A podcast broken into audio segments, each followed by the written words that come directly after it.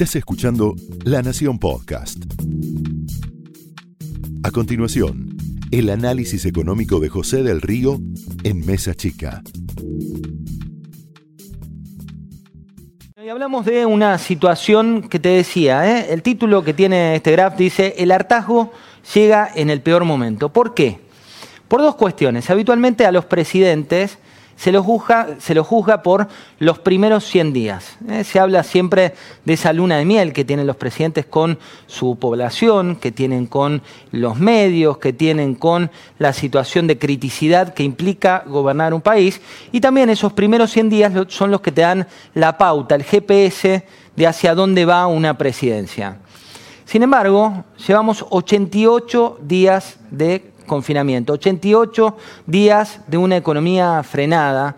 Y estas son fotos de hoy, ¿eh? de todo nuestro equipo de fotografía, que te va mostrando la realidad económica. La realidad económica que atraviesa una foto, que es la que estás viendo por allí, por ejemplo, gente enojada que dice los medios te mienten, sobre un cartel cerrado de muchos locales que no van a volver a abrir. Y cuando te digo de muchos locales que no van a volver a abrir, van algunos números. Hay hoy 650 empresas en concurso de acreedores.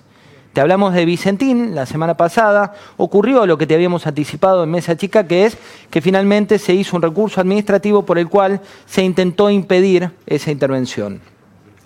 Hablamos de 650 concursos de acreedores que están hoy en marcha, pero también de una situación que en Italia o España, con condiciones crediticias muy distintas a las de la Argentina, con condiciones de economía muy distintas a las de la Argentina, se aumentó un 300% la cantidad de concursos de acreedores.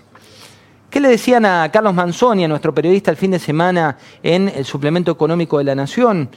Que ese porcentaje en la Argentina, el porcentaje va a ser del doble o del triple, es decir, aumentos de concursos de acreedores del 600% o más en los próximos días, cuando la justicia tenga una situación distinta.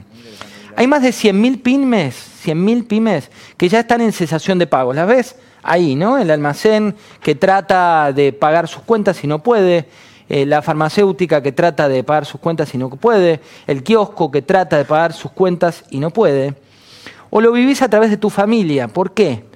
Porque el nivel de endeudamiento promedio de las familias de la Argentina aumentó a 3,2 meses. Es decir, que vos tenés para pagar lo que debes como familia promedio en nuestro país 3,2 meses cuando antes ese cálculo era de un solo mes. Hoy, sin embargo, este hartazgo te llega con 24 muertos, te llega con 1.374 contagiados, te llega con porcentajes en las camas de las clínicas y los hospitales con dos realidades muy distintas, pero las dos igualmente preocupantes. Una es que las camas de terapia intensiva por COVID, por coronavirus, vienen aumentando su ocupación de manera muy sostenida. Cuando hablamos de 1.264 casos o 1.300 casos, como se estima va a ser en los próximos días, también hablas que la cantidad de camas que van ocupando esos contagiados por día, entre 14 y 15 casos nuevos por día, va aumentando en proporción a la cantidad de contagios.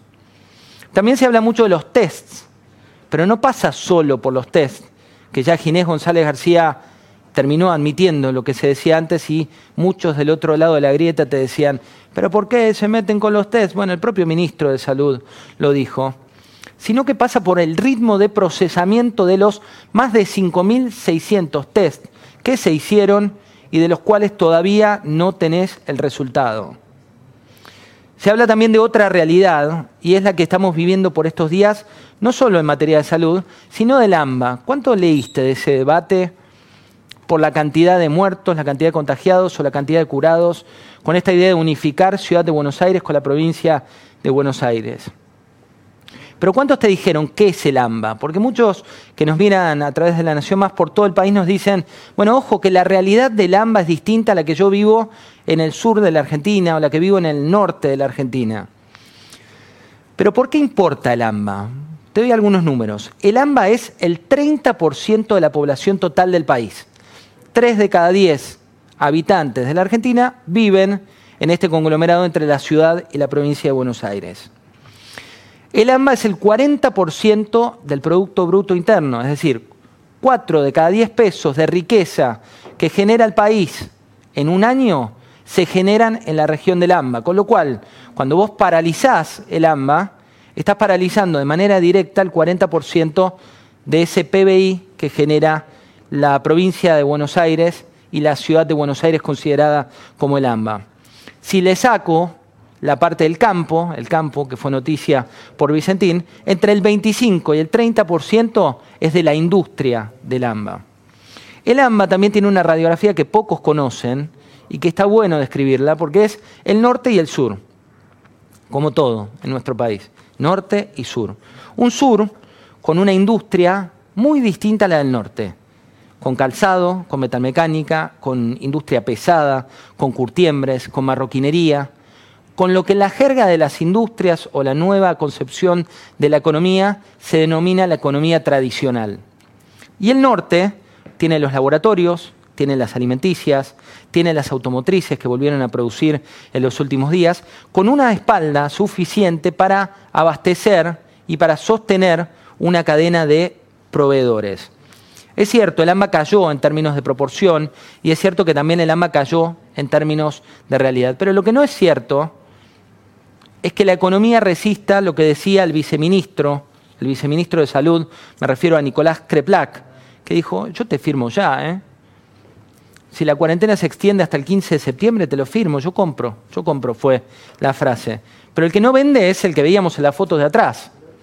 El que no vende es el del comercio, el que no vende es el que tiene una sucursal, el que no vende es el que no sabe cómo pagar los sueldos, el que no vende es el que no tiene los 3,2 meses adentro de salario para poder pagar. El que no vende es el que dice cómo sigue esta historia cuando las proyecciones, y te las paso a decir ahora, las proyecciones de la economía local, ¿eh? de la economía argentina, para este año te muestran que el PBI del país va a caer un 8,8% va a ser la mayor caída de toda la región, porque nos cuidamos sanitariamente, pero no económicamente, y porque fuimos los primeros en decir que la cuarentena tenía que ser tan extendida. Esa caída del PBI se compara contra un 6,3% de toda la región y puede ser aún más pronunciada. ¿Quién queda en pie en esas empresas? La inflación de este año, un tema que salió de la agenda pero no tenés que sacarlo. La fuente es Latin Consensus, que mide en más de 23 consultoras, bancos de inversión y las principales firmas que hacen relevamientos del país. Dice que la inflación de este año en la Argentina, con todo frenado, con todo paralizado, con la maquinita emitiendo a más no poder, va a ser del 45,4% y con empresas inhabilitadas de dar aumentos, en la mayoría de los casos, por la situación terrible que atraviesan. El dólar, la semana pasada aquí, Santiago Cafiero, el jefe de gabinete, decía que no iban a ir a una devaluación. Bueno, hoy se produjo la mayor depreciación del peso en cuatro meses. ¿De qué peso y qué dólar? Te hablo del oficial. Hoy, ¿eh? La mayor depreciación del peso en cuatro meses. Un ritmo de tres a cuatro veces más que en las ruedas previas es lo que pasó hoy en estas 24 horas. El dólar oficial está en 88,61 de proyección, pero hay quien dice que va a perforar los 101 pesos de cara a diciembre.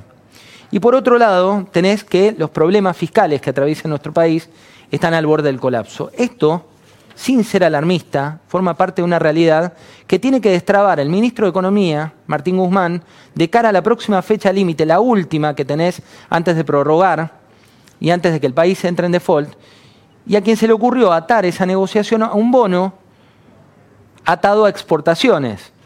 Pero vino la mano invisible, no del mercado, sino de la cámpora, de Cristina o de quien quiera llamarlo, y le metió a Vicentín en el medio como para complicar esa negociación que estaba mucho más cerca de lo que está y donde el anzuelo tenía que ver con las exportaciones que ahora de pronto se trabaron. Tres comités de bonistas son los que estaban evaluando.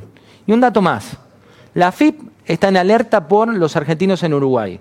Pero la FIP también está en alerta porque no entra ingreso casi alguno a sus arcas en el marco en el cual los gastos se siguen potenciando. Y el último dato que tengo para contarte. Los casos de, de este hartazgo que llega en el peor momento, de los tests que se hicieron en la ciudad, 56% fue el índice de positividad. Los casos diarios se multiplicaron por 4.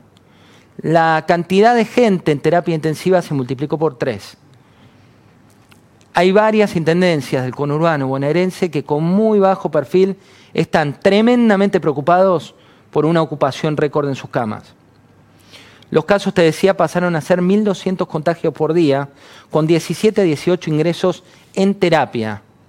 Acordate, el que es caso hoy, recién en 14 días vas a saber cómo evoluciona ese caso. Pero hay un dato que no es, el, no es menor. ¿Hasta cuándo dura la cuarentena? ¿Sabes cuánta gente buscó esto en los últimos días? ¿Cuántos buscaron en Google? 19,2 millones de resultados te da al hasta cuándo dura la cuarentena. ¿Por qué? Porque los cálculos propios de Marina del Polleto, por citarte uno, dicen que se pierde entre el 20 y el 40% del PBI por día por cada día de cuarentena. Y por eso, cuando googleas, te da ese resultado. 19,2 millones de veces, 19,2 millones de notas y una historia en esto que es el hartazgo que llega en su peor momento. Esto fue el análisis económico de José del Río en Mesa Chica, un podcast exclusivo de La Nación. Escucha todos los programas de La Nación Podcast en www.lanacion.com.ar. Suscríbete para no perderte ningún episodio. Estamos en Spotify, Apple Podcast, Google Podcast y en tu reproductor de podcast favorito. Seguí escuchando La Nación Podcast.